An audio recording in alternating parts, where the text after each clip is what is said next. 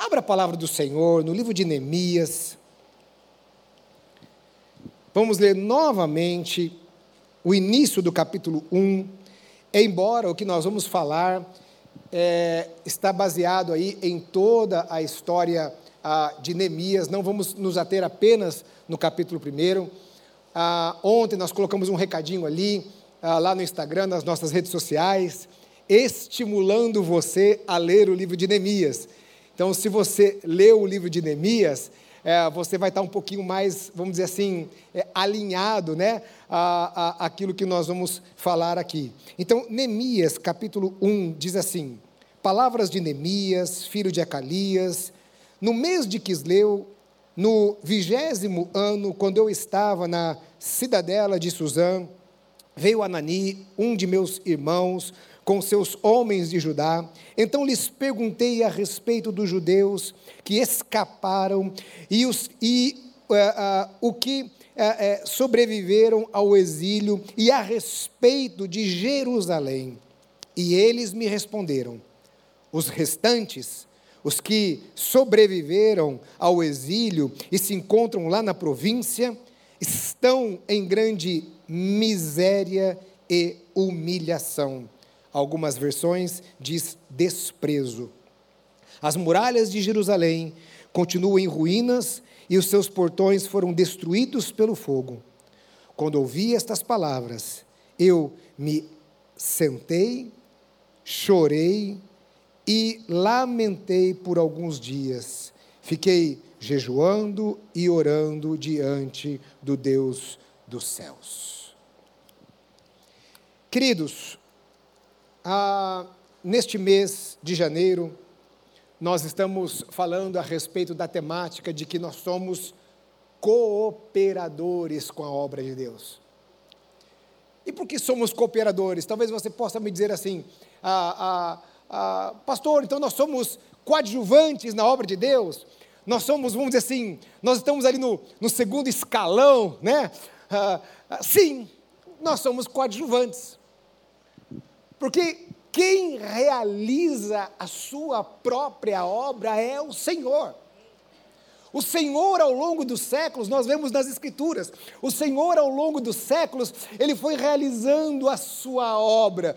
Então, ele cria ali Adão e Eva, depois, ele levanta ali os patriarcas. Nós vemos tudo aquilo que Deus foi fazendo, depois, ele levanta a nação de Israel. Nós vemos ali o Senhor levantando reis, depondo reis, levantando impérios, depondo impérios. Uma prova disso nós vemos no próprio contexto de Esdras e Neemias. Ah, como eu falei aqui, né, algumas divergências, não sabe quem veio primeiro, Esdras ou Neemias. Alguns estudiosos entendem que eles foram conterrâneos ao mesmo tempo ali. E, ah, e aqui, ah, nós falamos sempre de 70 anos de exílio, mas aqui já eram 120 anos. Então, o império da Síria, a, a, a, o império medo-persa já havia se levantado. nós já temos outros reis, como Ciro, que era um rei que a Bíblia trata até com uma certa benevolência. Deus usa Ciro nesse processo da volta do povo. Né? Nós vemos aqui nesse contexto Artaxerxes, que é um rei que dá a liberdade para Neemias voltar. Então, veja, nós vemos a mão de Deus, através dos séculos, realizando a sua obra. Depois nós temos, na plenitude dos tempos, Deus envia a Jesus.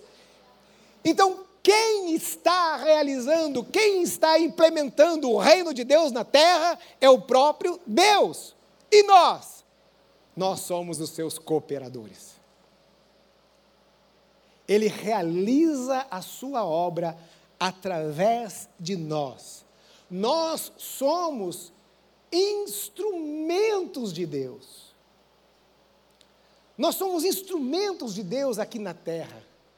Ele usa a vida de homens e mulheres. Ele derrama o seu espírito. Através da ação do Espírito de Deus na vida dos homens, o Senhor vai realizando a sua obra na terra. E vejam os tempos de Neemias. Os tempos de Neemias eram tempos desafiadores. algumas vezes, em reuniões nossas aqui com o pastor Jonas, o pastor Jonas olhava para a gente e falava assim: Olha, de uma certa forma, eu dou graças a Deus que eu estou passando o cajado. Porque esses tempos que estão aí pela frente são tempos muito difíceis. Algumas vezes falou assim: Eu não queria estar na pele de vocês mais jovens. Algumas vezes ele falou isso para a gente nas nossas reuniões. O tempo de Neemias era desafiador. Neemias se disponibilizou e impulsionado pelo Senhor para a reconstrução de uma nação arrasada, a reconstrução de uma nação assolada, a reconstrução de uma nação em miséria e desprezo. E hoje, quando nós olhamos ao nosso redor, Entendo que é este quadro que nós encontramos. Talvez nós não encontramos o mesmo quadro de miséria, a não ser em alguns lugares, né, algumas ações, como a, a, né, a, algumas comunidades, os moradores de rua, ou etc. Mas o quadro geral hoje não é a miséria física, mas a miséria espiritual e a miséria emocional. Quando nós olhamos para fora, quando nós olhamos as pessoas, as pessoas também estão em grande miséria e desprezo. Ontem, ministrando aqui do nosso Kids, nosso pontapé inicial do nosso Kids, hoje nós temos uma geração de adolescentes que cortam seus próprios pulsos. Adolescentes que deveriam estar sonhando, adolescentes que deviam estar assim, sabe, é, planejando a sua vida, sonhando com o futuro.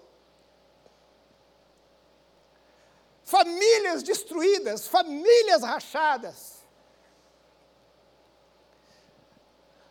As doenças emocionais, as questões emocionais, elas, elas se proliferam feito uma praga. As pessoas estão doentes. E algumas pessoas têm tudo do ponto de vista financeiro, mas estão vivendo em miséria, uma miséria espiritual.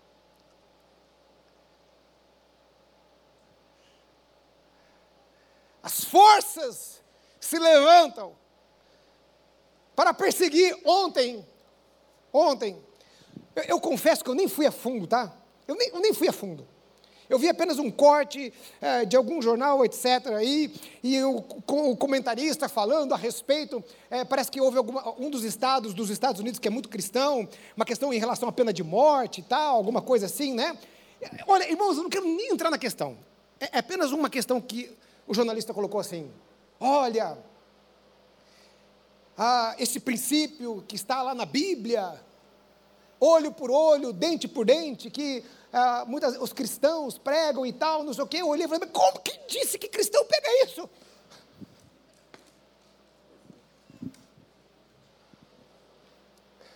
Porque a Bíblia cita a lei do talião, lá no Antigo Testamento. E aí Jesus vem e diz: Ouviste o que foi dito? Ouro por ouro, dente por dente. E ele diz: Eu, porém, vos digo totalmente o contrário. E como aquele homem está dizendo o que ele está dizendo numa televisão aberta? Por favor, nada contra ele. Não há entendimento. Entende o que eu estou falando? E nós estamos aqui buscando reconstruir, não é verdade? Nós estamos aqui buscando reconstruir. E como eu disse, Há duas semanas atrás, quem estava aqui duas semanas atrás? Levanta a mão, quem estava aqui? Ah, metade. A gente vai ter que repetir as mensagens, né?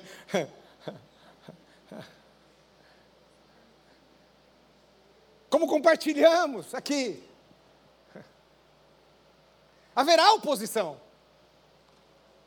E agora eu não estou falando de oposição política, irmãos, por favor, a nossa luta não é contra carne ou sangue, a nossa luta é contra os principados e potestades, contra o príncipe deste mundo.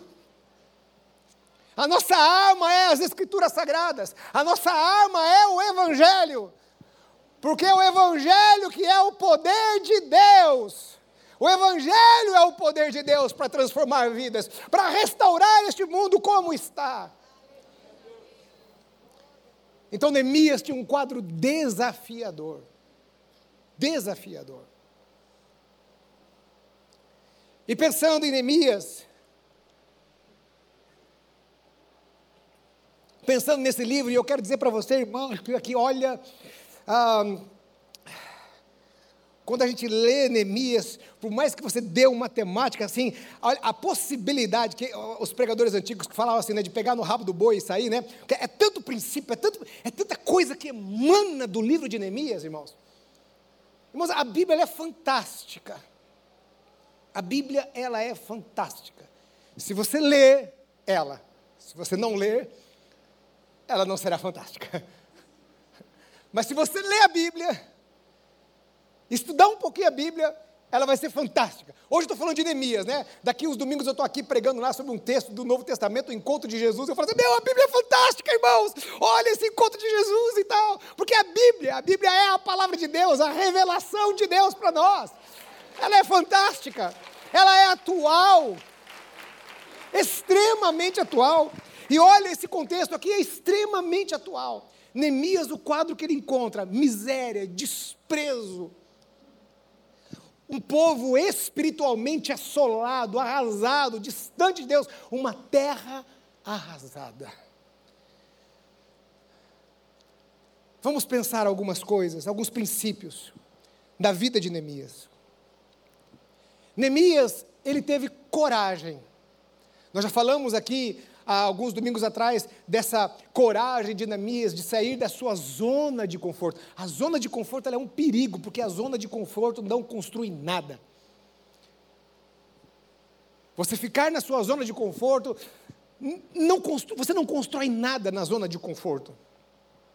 Neemias teve a coragem, ele, ele, teve a coragem de fazer aquilo que precisava ser feito.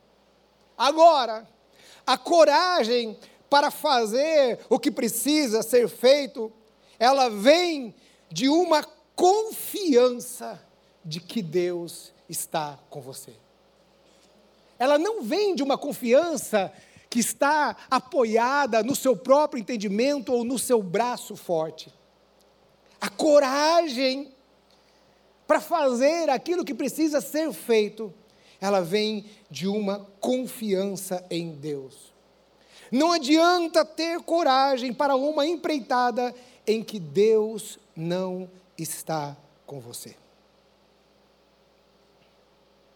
Deus precisa estar com você.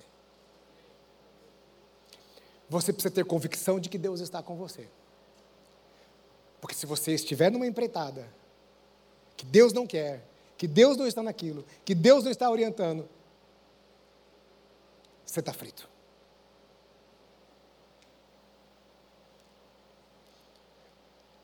Irmãos, eu falo isso de todo o meu coração e com toda a tranquilidade do mundo.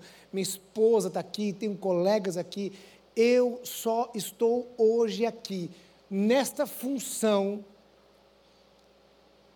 Só participei desta transição só assumir o lugar do pastor Jonas aqui nesta igreja, porque eu tenho uma convicção de que Deus falou comigo.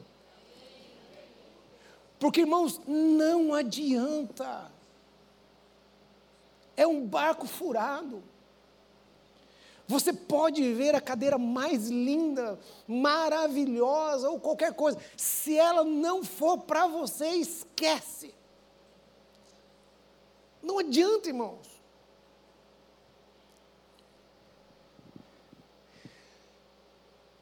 Neemias ele tinha uma convicção de que Deus estava com ele. E nós vemos muitos outros homens de Deus que tinham essa convicção. Moisés, e olha, Moisés, irmãos, é, é, é outra história muito linda, porque Moisés, irmãos, Deus quebrou aquele homem, viu? Eu, eu, eu, eu olho assim, eu, eu vejo que Deus quebrou a vida daquele homem.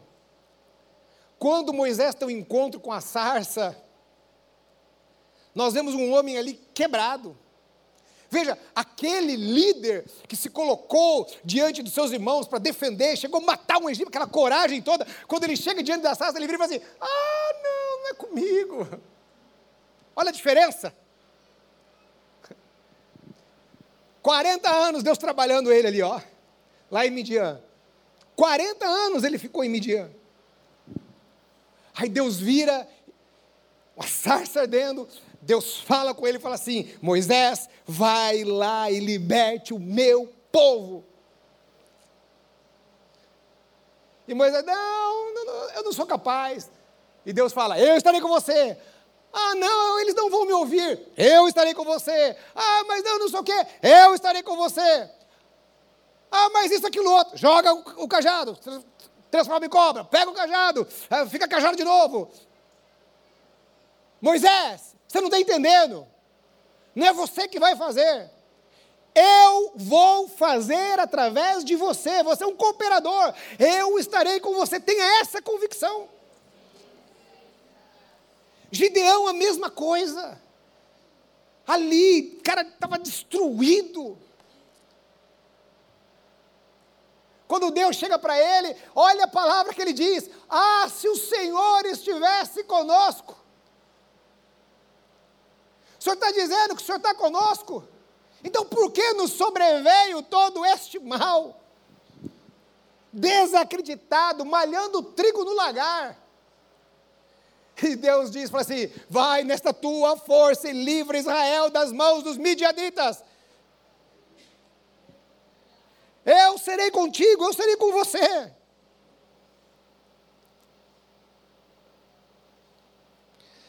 Quando nós lemos essas histórias, Davi, você acha que Davi foi lá diante do gigante Golias e disse ah, eu sou o cara e tal, não sei o que. Não, ele vira para aquele homem e diz assim, olha, você vem contra mim, com espada, com lança, com escudo, mas eu vou contra você, em nome do Senhor dos exércitos. Ele tinha uma convicção de que Deus estava com ele.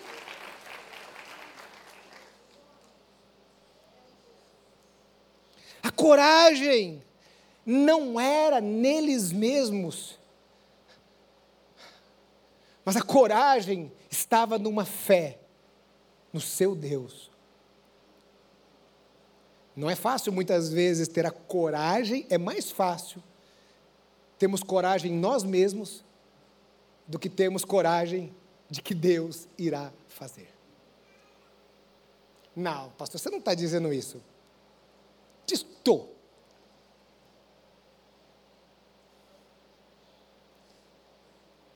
A não ser quando você entra naquela sinuca de bico que você sabe que não tem jeito, é sobrenatural mesmo. É? Uma enfermidade muito séria, uma situação assim, aí, né? Aí você coloca confiança em Deus.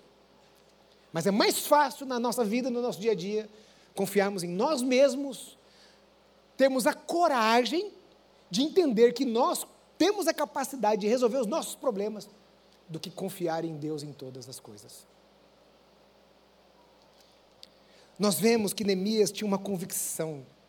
A palavra do Senhor diz, por exemplo, no capítulo 2, aqui no versículo de número 12, ele diz assim: Não declarei a ninguém o que o meu Deus havia posto no meu coração para eu fazer em Jerusalém.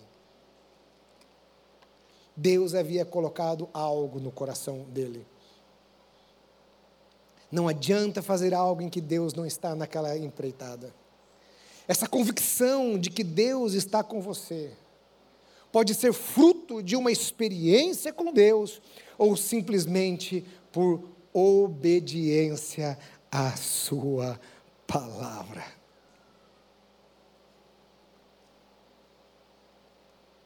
Tem coisas que Deus não vai mandar você fazer, Ele já mandou. Tem coisas que são frutos de uma experiência. E outras coisas é apenas uma obediência daquilo que Deus já colocou. Eu estava conversando aqui ontem com, né, ministrando ao nosso pessoal do Kids e, e, e, e conversando a respeito disso. Eu estava falando de que todos nós temos um chamado. Todos nós temos um chamado. pessoal do louvor, o chamado de vocês não é tocar.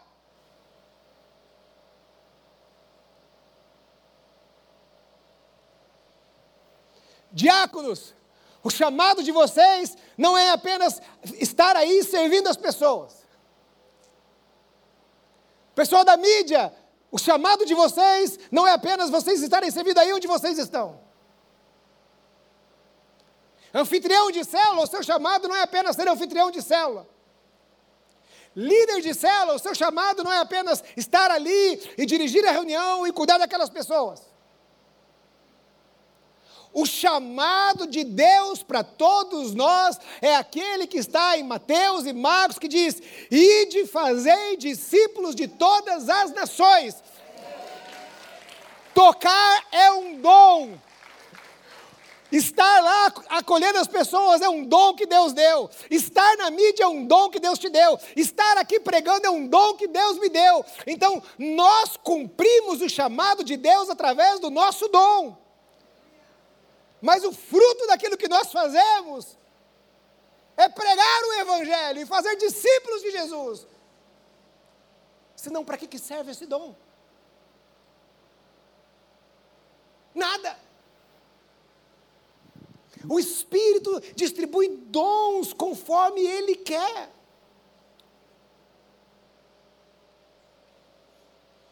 Nós sempre usamos aqui o termo voluntário, não é verdade? Voluntário. E eu louvo a Deus pelos voluntários. Quantos são voluntários aqui? Levanta a mão. Sem problema. No Kids, em qualquer coisa. Quantos são voluntários? Amém.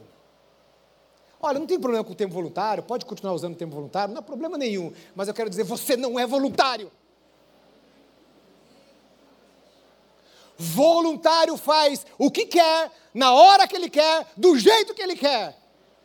A Bíblia nos chama de servos. Nós não somos voluntários, nós somos servos, cooperadores.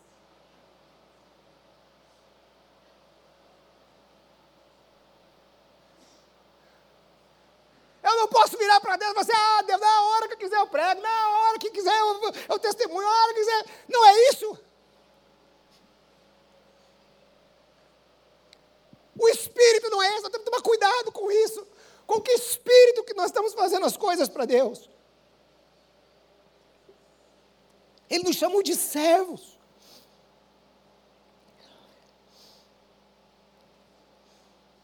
Então é uma obediência. Você pode ter uma experiência, mas aquilo que Deus já deixou nas Escrituras sagradas, nós obedecemos.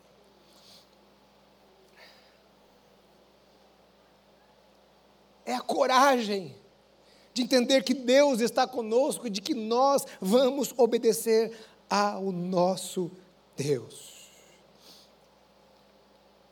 Neemias teve a coragem de enfrentar inimigos. Ele teve a coragem de se colocar à disposição de Deus para resolver inúmeros problemas e enormes problemas daquela nação. Mas tudo era feito debaixo de uma submissão ao Deus Altíssimo. Debaixo de uma convicção de que Deus estava com ele e de que ele era um cooperador. A coragem de Neemias estava posta na sua fé em Deus. E por que, que muitos, às vezes, não têm coragem? Porque muitos não conseguem ter coragem. no capítulo 2, versículo 17, diz assim: Neemias falando: Então eu lhes disse, vocês estão vendo a miséria em que nós estamos? Jerusalém em ruínas e seus portões destruídos pelo fogo. Venham, vamos, reconstruamos as muralhas de Jerusalém para nos livrarmos desta vergonha. Muitos não tiveram a coragem de Neemias. Estavam desanimados. Alguns acostumados com a miséria. Não pense, não, irmãos.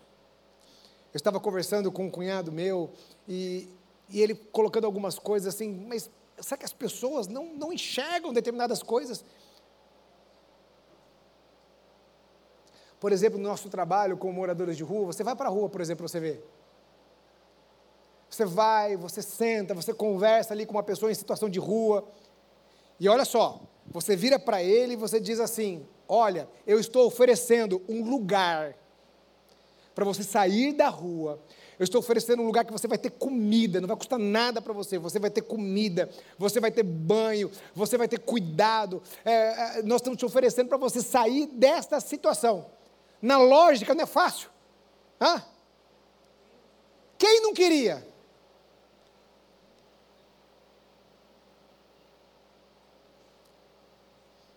Mas é interessante, não, é triste o quanto situações espirituais, emocionais, prendem as pessoas. Fazem com que elas não enxerguem, mesmo estando na miséria. Assim estava o povo. E os líderes que estavam ali, haviam líderes ali, haviam sacerdotes, haviam governadores, haviam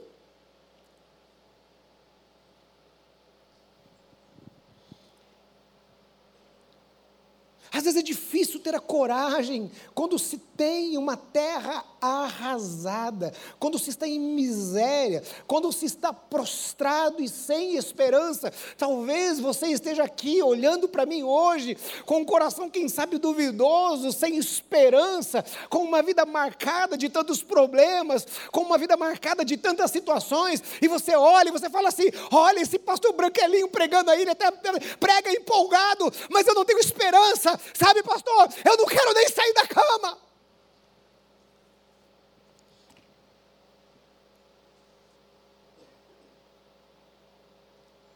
Eu não tenho forças nem para sair da minha própria cama.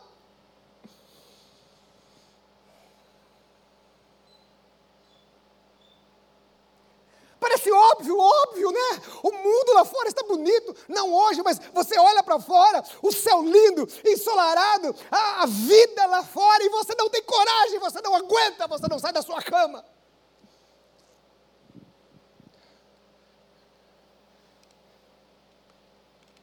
E algumas pessoas olham para você e falam assim, mas por que?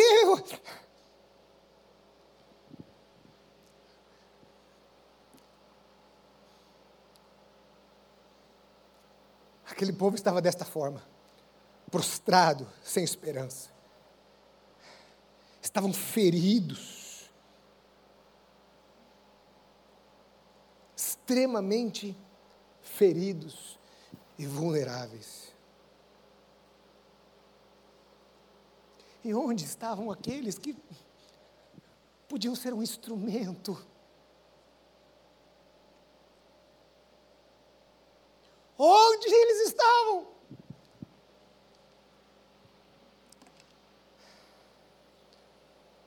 Muitos que podiam ser um instrumento naquela reconstrução, eles estavam obscurecidos pelo seu próprio pecado.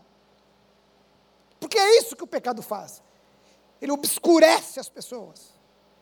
Levam as pessoas a cometer determinadas coisas que não são nada normais. Nós vemos aqui, no capítulo 5, que haviam homens que estavam se aproveitando da miséria do povo, próprios judeus. Olha o que, que acontecia. Esses homens, pessoas, homens comuns que tinham ali suas terras, eles chegavam até esses homens e pegavam o dinheiro emprestado, sabe para quê? para consumir, para comprar um carro novo, uma casa nova, um cavalo novo, não. Para comer, eles estavam famintos. Eles pegavam dinheiro emprestado para comer, e diz o texto que eles pegavam dinheiro para pagar imposto.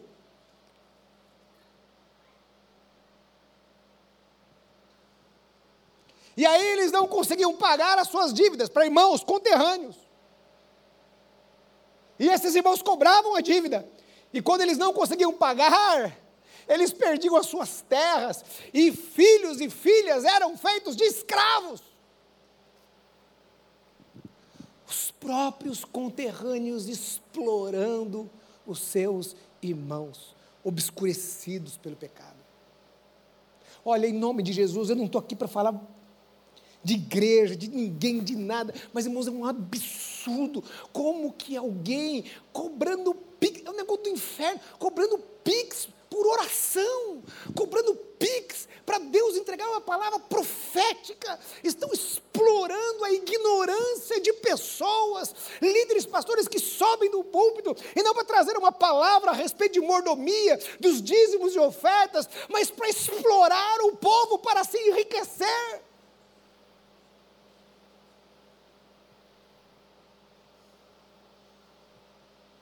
Que miséria espiritual. Aqueles que deveriam se levantar para ser profetas, atalaias, para levantar as pessoas, estão enganando gente.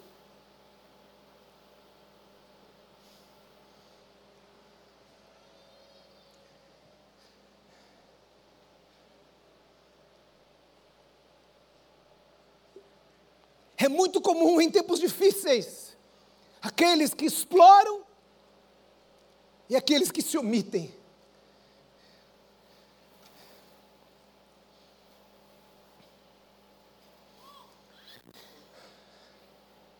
Este era o contexto ali de Neemias.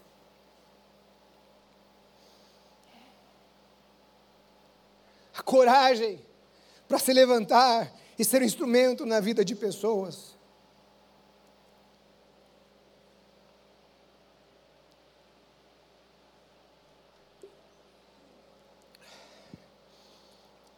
o chamado para ser um cooperador, ele pode ser desafiador, mas ele produz frutos. Mais uma vez, quero dizer a você que cumprir o chamado não significa viver um mar de rosas. Eu amo muito, eu costumo ministrar para pessoas que são vocacionadas a respeito de uma temática que fala sobre as professoras de Davi.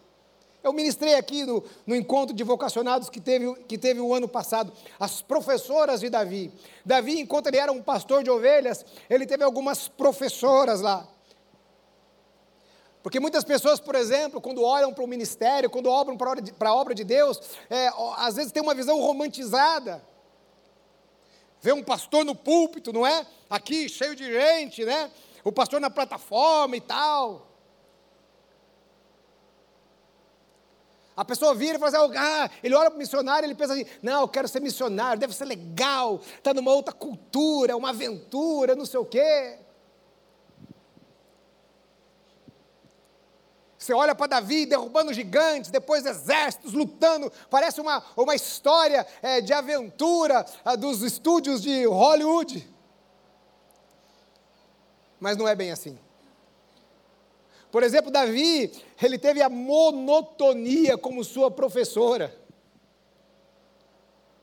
Ele ficava lá no campo, sozinho, isolado, muitas vezes só ele e as ovelhas, e ali ele aprendeu, naquela, naquele trabalho rotineiro,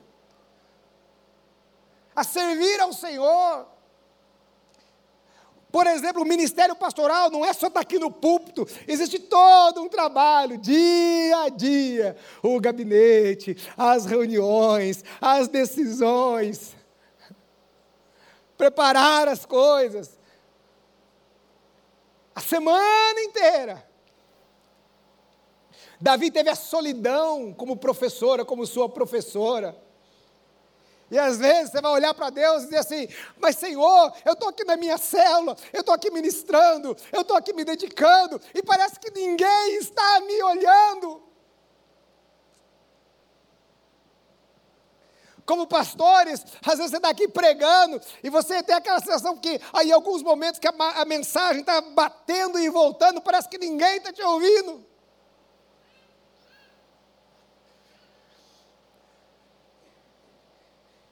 E muitas vezes você está cercado de pessoas, mas você está sozinho. Você está lá lutando na sua célula, querendo ajudar, cuidar das pessoas, e você olha para como líder de célula, você olha assim, parece que ninguém está se levantando, ninguém está indo comigo. É, às vezes é sozinho que você vai estar. O anonimato O anonimato fez com que Davi aprendesse que ele não estava fazendo as coisas para é, os homens, mas que ele estava fazendo para Deus.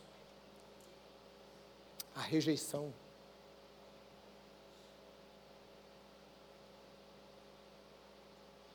Você pode ser a pessoa mais bonitinha desse mundo, mas tem gente que vai te rejeitar.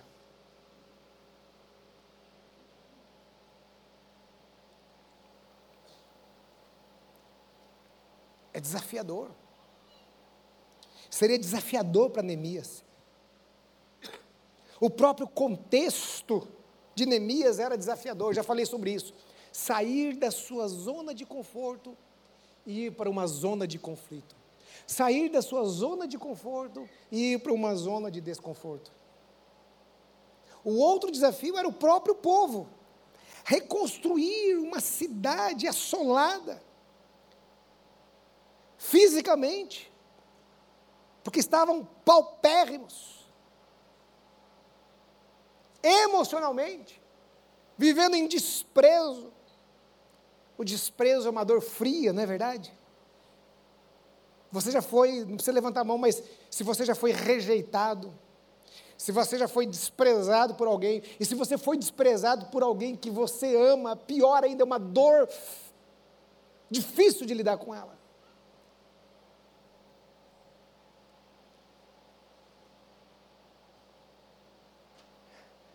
Sabe você chegar e falar assim: vamos lá, vamos reconstruir. Eles olham e falam assim: reconstruir o quê?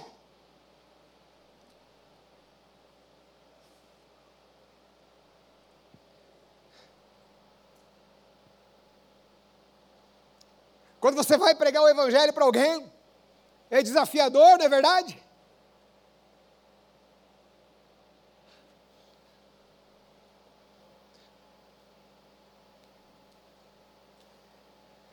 E havia o desafio espiritual.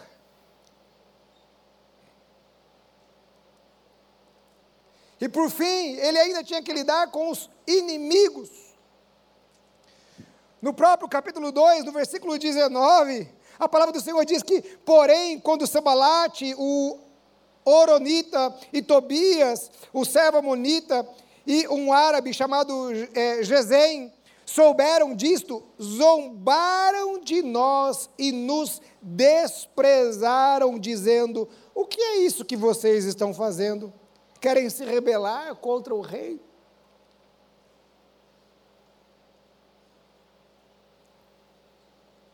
Às vezes você está querendo reconstruir o seu lar e o seu marido não quer. Você está querendo reconstruir a sua casa, a sua esposa não quer. Você quer reconstruir, ajudar a vida dos seus filhos e os seus filhos não querem.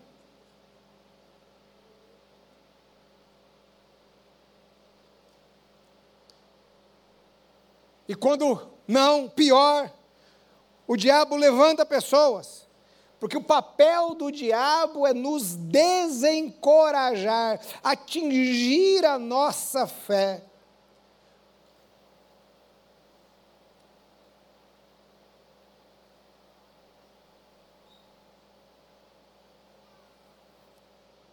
Veja, tudo conspirava para a desistência daquele projeto. Fazer o que precisava ser feito era desafiador.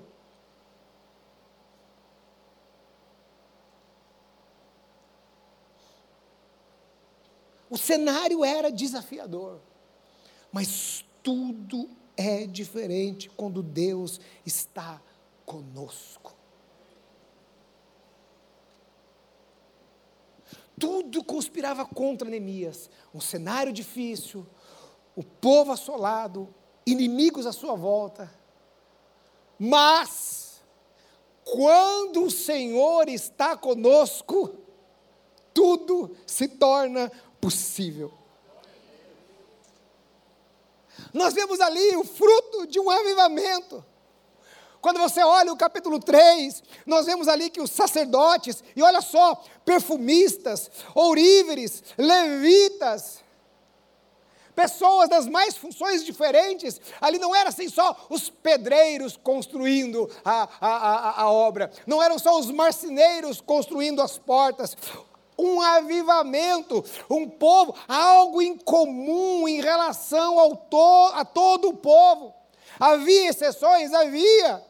Quando você olha no capítulo 3, do versículo 5, você vai ver lá que havia uma outra exceção, mas o sentimento de todo o povo era de reconstrução. Um avivamento estava acontecendo ali, um agir de Deus estava acontecendo naquele lugar. Havia uma unidade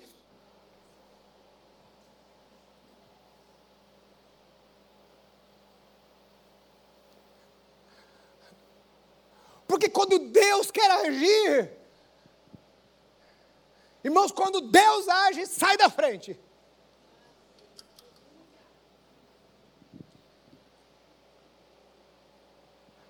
Agindo Deus, quem impedirá? Tudo podia conspirar contra, mas quando Deus está no negócio, meu irmão, sai da frente.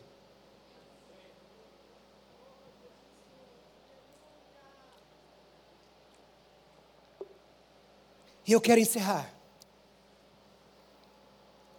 e dizer algo a você. O que Deus precisa?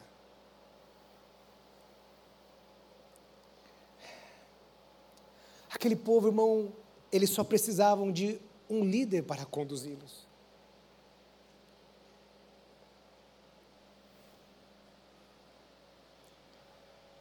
Irmãos, eles não precisavam de uma pessoa para fazer tudo. Neemias não fez tudo.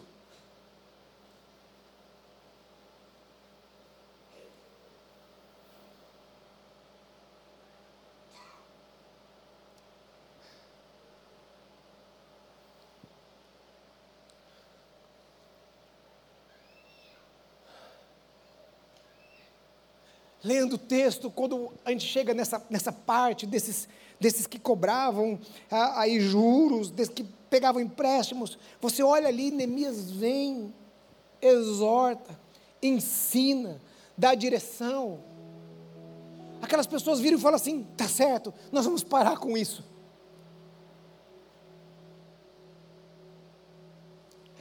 Aquele povo arrasado e na miséria, eles só precisavam de alguém.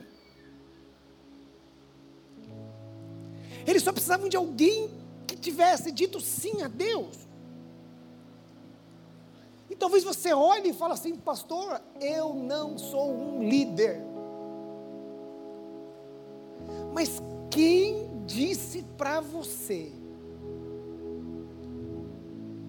Onde está escrito na Bíblia que Deus está procurando líderes?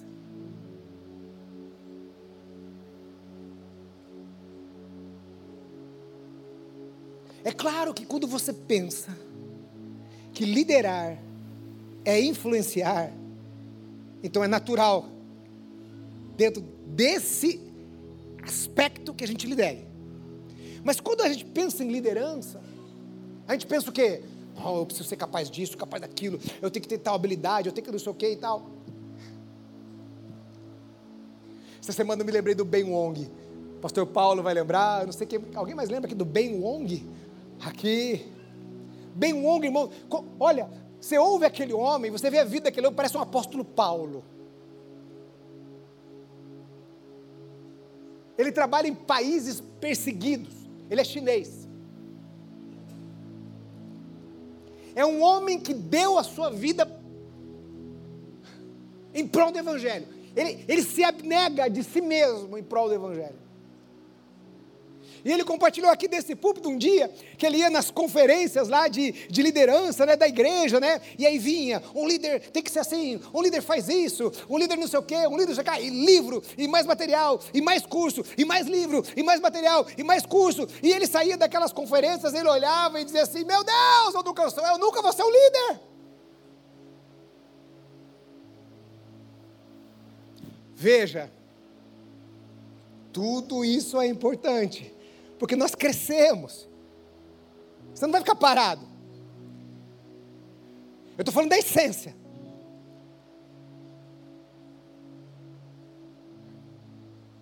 Deus não está procurando líderes.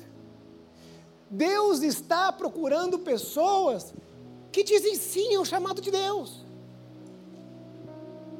Deus está procurando pessoas que quando nós vemos lá em Isaías capítulo 6, que Deus faz uma pergunta: a quem enviarei? Quem há de ir por nós?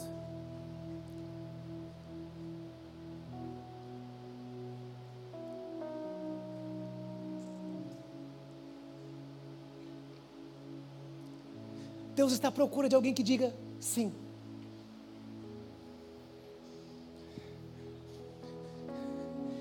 Eu estou vendo a miséria e eu quero fazer alguma coisa por essa miséria. Porque essa é a vontade de Deus, é o que Deus quer.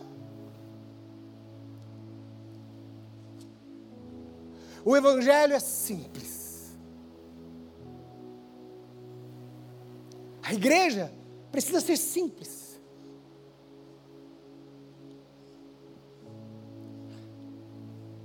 Deus está esperando pessoas que simplesmente digam sim.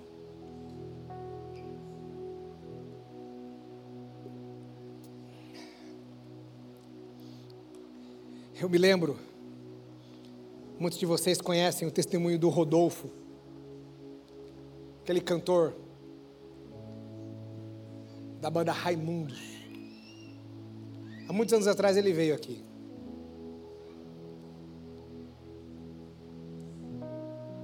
Veja bem, um cantor de rock,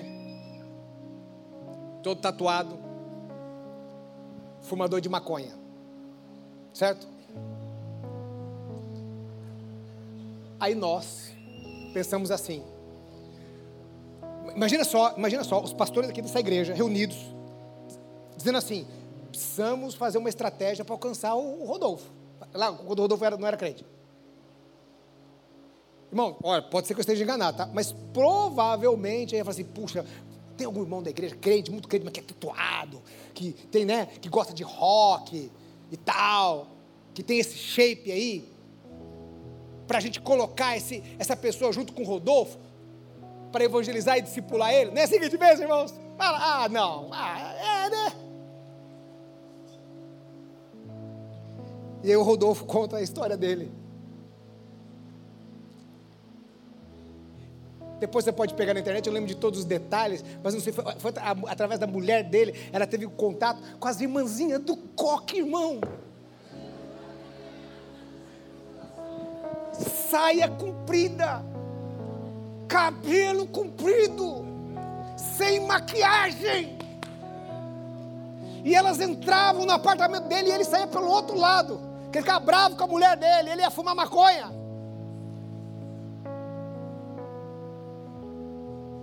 E Deus usou as irmãzinhas do coque para que o metaleiro, o roqueiro, a surfista a, aceitasse a Jesus. Porque Deus usa as coisas simples deste mundo para confundir as sábias. Porque quem faz a obra é Deus e nós somos cooperadores. Deus só quer coração disposto, Deus só quer coração quebrantado, Deus só quer a gente dizer assim: olha, vamos lá, Senhor, eu estou aqui, usa-me. Não conforme eu quero, mas conforme o Senhor quer.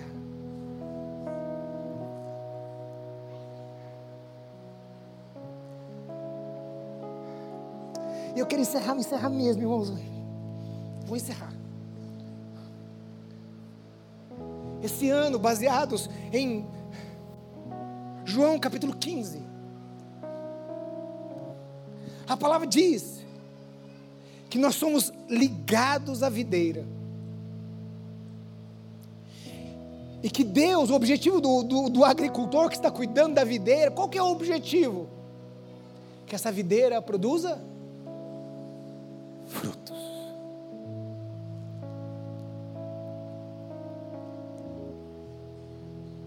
Deus só espera isso de você. Deus não espera que você seja um grande pregador das multidões. Deus não está esperando que você seja lá aquele missionário que vai lá e tá, tá, tá. Deus pode fazer isso com você. Eu não descarto aquilo que Deus pode fazer.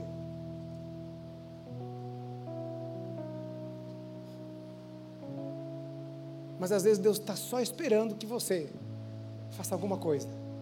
Uma, duas, três. A questão ali perto de você. Deus só está esperando aqueles que dizem sim. Que tenham coragem, que tenham resistência, que permaneçam. Como Neemias permaneceu e não desistiu. E que tenham no seu coração a disposição de simplesmente fazer tudo aquilo que é necessário de acordo com as Escrituras Sagradas, de acordo com o nosso Deus, o que é necessário ser feito. Fique em pé onde você está, feche os teus olhos. Feche os teus olhos. Nós vamos encerrar cantando ao Senhor.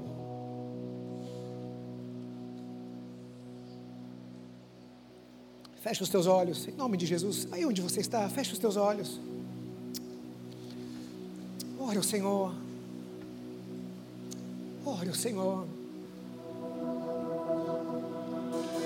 Lutamos com armas de fé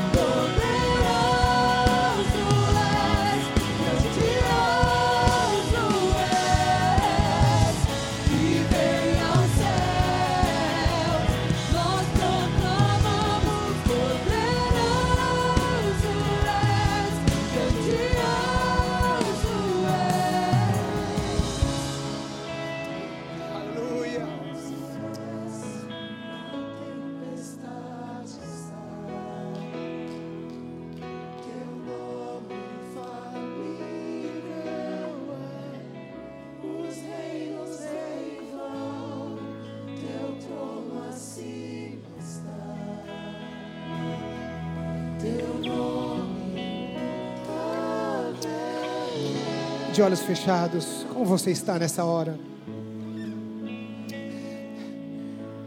Esta foi uma mensagem que nos desafia a irmos até um cenário de assolação e sermos, uns, um, sermos instrumentos de Deus. Talvez você olha para si nesta manhã e diz assim: mas eu, eu sou essa terra arrasada. Eu estou distante deste Deus. Ou quem sabe você olha para dentro de si e diz assim: Olha, eu, eu só conheço um Deus de ouvir falar. As pessoas falam, eu tenho Deus na minha boca, mas a verdade é que eu ainda, eu nunca vivenciei esta vida. Eu não, nunca tive realmente a vida de Deus dentro de mim.